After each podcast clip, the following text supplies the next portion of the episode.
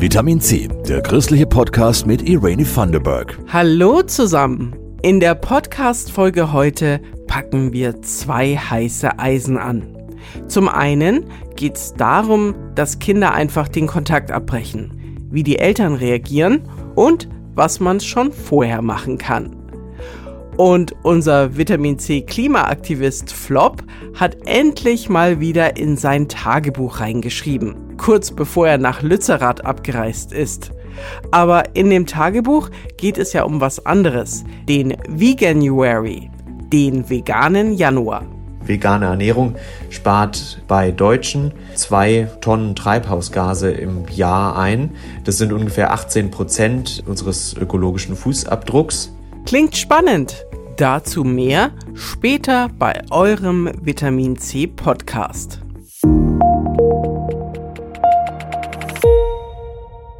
Erstmal sprechen wir über ein absolutes Tabuthema, dass manchmal Kinder von heute auf morgen den Kontakt zu ihren Eltern abbrechen. Es existieren dazu keine Statistiken, aber es ist wohl gar nicht so selten. Man schätzt, über 100.000 Eltern in Deutschland geht es so. Auch Sigrid Lang aus Würzburg hat das erlebt. Vor fast sieben Jahren hat ihre erwachsene Tochter zu ihr und ihrem Vater den Kontakt per Mail abgebrochen, hat sie meiner Kollegin Christine Büttner erzählt, aus der Perspektive der Eltern. Ja, es war wirklich ein großer Schock. Ich hatte so das Gefühl, der Boden wird mir weggerissen unter den Füßen und ich falle. Ich hatte das Glück, damals in einer Therapie zu sein, wo ich das aussprechen konnte. Aber es war wie eine Trauerdecke, die da so über mich fiel. Sigrid Lang bekam darüber Depressionen. Auch Scham und Schuldgefühle waren immens, weiß die vierfache Mutter aus eigener Erfahrung. Sie ploppt sofort auf und man geht bis ins Säuglingsalter zurück und überlegt tausend Dinge. Was habe ich wann, wo falsch gemacht? Und jede Mutter, jeder Vater weiß, dass es nicht immer glatt läuft. Und man sollte lernen, alles nach gutem Wissen und Gewissen gemacht zu haben, ja. Und wenn man spürt, okay, das war wirklich nicht in Ordnung, auch diesen Schritt zu wagen, um Verzeihung zu bitten. Wichtig dabei ist, nicht zu erwarten, dass die Entschuldigung dann auch angenommen werden muss von der eigenen Tochter oder vom Sohn. Die Tochter von Sigrid Lang hat jedenfalls auf ihre Entschuldigung nicht reagiert. Einen genauen Grund, weshalb ihre Tochter den Kontakt abgebrochen hat, weiß sie bis heute nicht. Und ich habe eben, wie dieser zarte Kontakt war, auch nochmal nachgefragt per Mail. Möchtest du mal erzählen, was ist so der ausschlaggebende Grund gewesen? Aber sie hat dann geantwortet, nein, das möchte sie nicht. Und somit schwimmen wir da doch. Also wir haben Vermutungen, was gewesen sein könnte, aber nichts in der Hand letztendlich. Diese Ungewissheit über Jahre auszuhalten ist schwer. Geholfen haben Sigrid Lang und ihrem Mann dabei eine Therapie, die Selbsthilfegruppe für verlassene Eltern in Würzburg und der Glaube an Gott. Also wenn ich lese, dass Gott mich sieht oder dass er mich leitet, dass er ein Licht ist äh, auf meinem Weg, sage ich mir dann auch in dem Moment, wo es mir nicht so gut geht.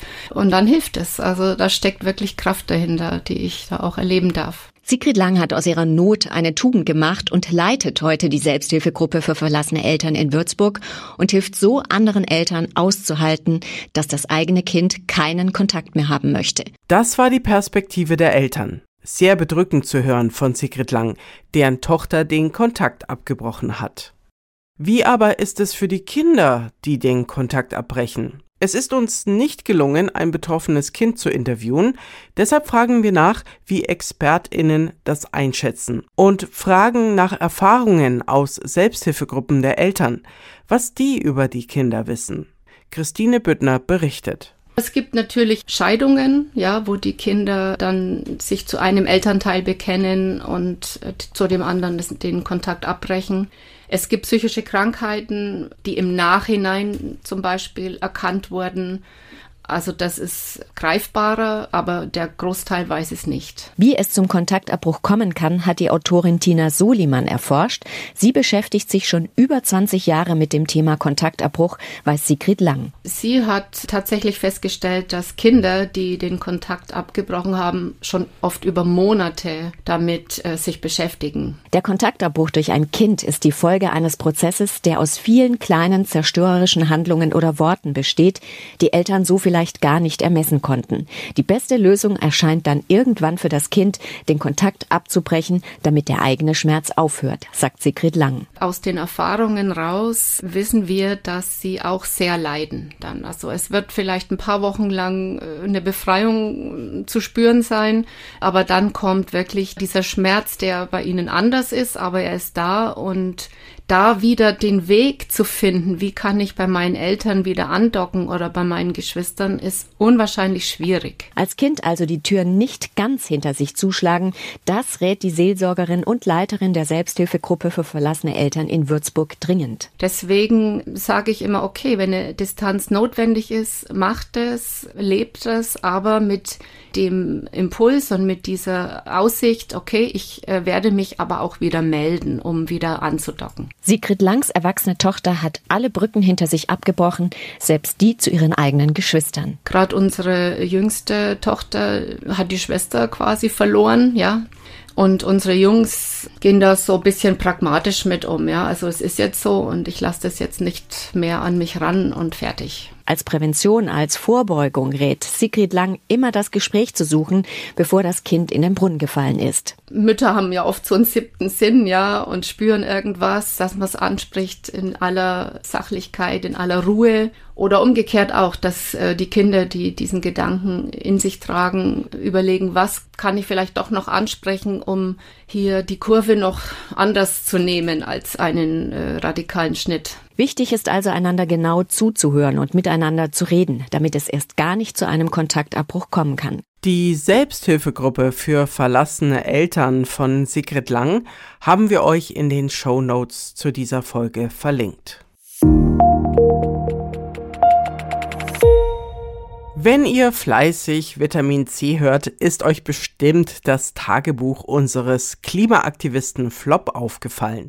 Wir wollen nicht mitmachen bei dem Klimaaktivisten-Bashing mancher PolitikerInnen. Wir berichten direkt von der Front, damit ihr euch selbst eure Meinung bilden könnt. Heute wieder ein Tagebucheintrag, passend fürs neue Jahr. Es geht um den veganen Januar, den Veganuary. Abgefahren? Hört selbst. Wir sind hier, wir sind laut. Moinsen, ich bin Flop, 23 Jahre und Klimaaktivist. Tagebuch eines Klimaaktivisten. Autofreie Innenstadt. Regionales Essen. Erneuerbare Energien. Radwege 365 Euro Ticket. Liebes Tagebuch, To-Do für heute, Welt retten. Weil alleine rettet keiner die Welt. Ich als das offizielle Tagebuch von Flop werde jetzt langsam nervös. Seit Weihnachten hat er nichts mehr in mich reingeschrieben. Er wird doch nicht irgendwo kleben geblieben sein? Oder bin ich nicht mehr wichtig? Pah! Oh, da kommt er.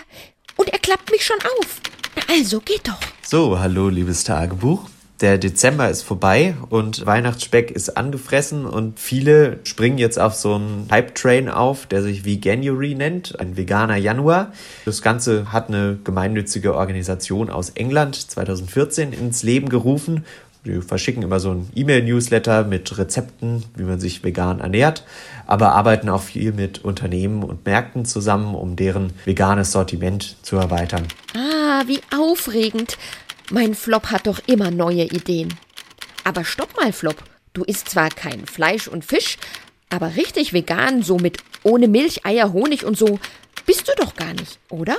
Meine Cousine Sonja ist aber seit 2012 schon vegan. Sonja, was meinst du denn zum Veganuary? Ja, also ich habe den selber nie mitgemacht, sondern ähm, blick da jetzt sozusagen von außen drauf. Ich würde sagen, er ist einerseits wichtig, weil das Thema auf diesem Weg viele Menschen erreicht. Außerdem ist der Veganuary für Personen, die eben überlegen, ja, ich möchte das vielleicht mal ausprobieren. Es ist eine gute Möglichkeit, einfach mal für vier Wochen zu testen. Und Veganuary kooperiert eben auch mit Lebensmittelketten wie Rewe, Aldi, Lidl und so weiter die dann ihr veganes Sortiment erweitern. Was könnte denn äh, kritisch gesehen werden? Ja, also kritisch würde ich eben auch das sehen, was ich gerade als ähm, positives Beispiel erwähnt habe. Also, dass diese Lebensmittelketten das teilweise dann auch nur so als Werbemaßnahme nutzen und dass der Fokus nur eben auf Ernährung liegt.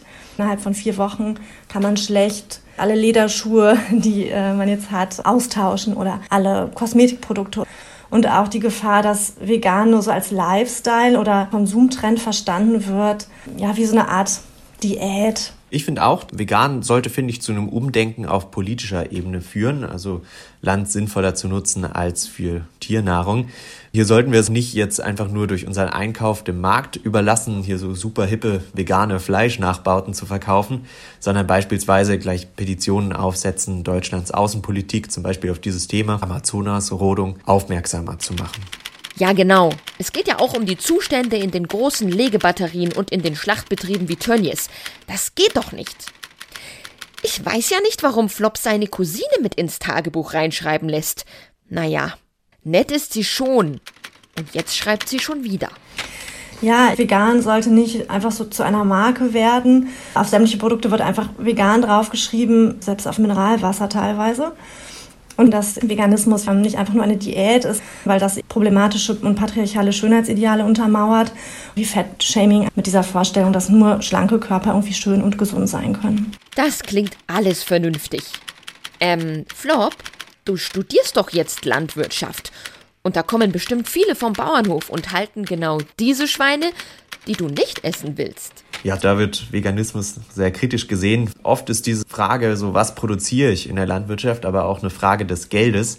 Dabei könnten ja von dem, was ein Schwein isst, mehr Menschen satt werden als von dem Schweinefleisch. Wenn man jetzt gerade in der Biobranche ein bisschen guckt, wird das schon gemacht. Da gibt es Subventionen, wenn man Blühstreifen für Artenvielfalt sät. Aber ich finde, das sollte auch noch weitergehen. Eine Fläche für Aufforstung oder Biodiversität zu nutzen, anstatt für Tiernahrung, sollte eben ein bisschen leichter gemacht werden.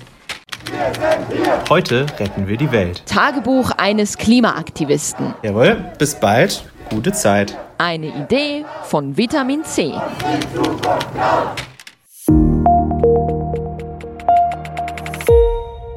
Ob vegan oder nicht, ich wünsche euch einen schönen Januar. Nächsten Sonntag gibt es eine neue Podcast-Folge. Bis dahin, vielen lieben Dank fürs Teilen, Einschalten und Abonnieren. Die Redaktion haben Christoph Leferz und Jasmin Kluge. Macht's gut, eure Irani. Das war Vitamin C, der christliche Podcast. Für Fragen oder Anmerkungen schreibt uns an pod-vitaminc.epv.de. Vitamin C, jeden Sonntag neu.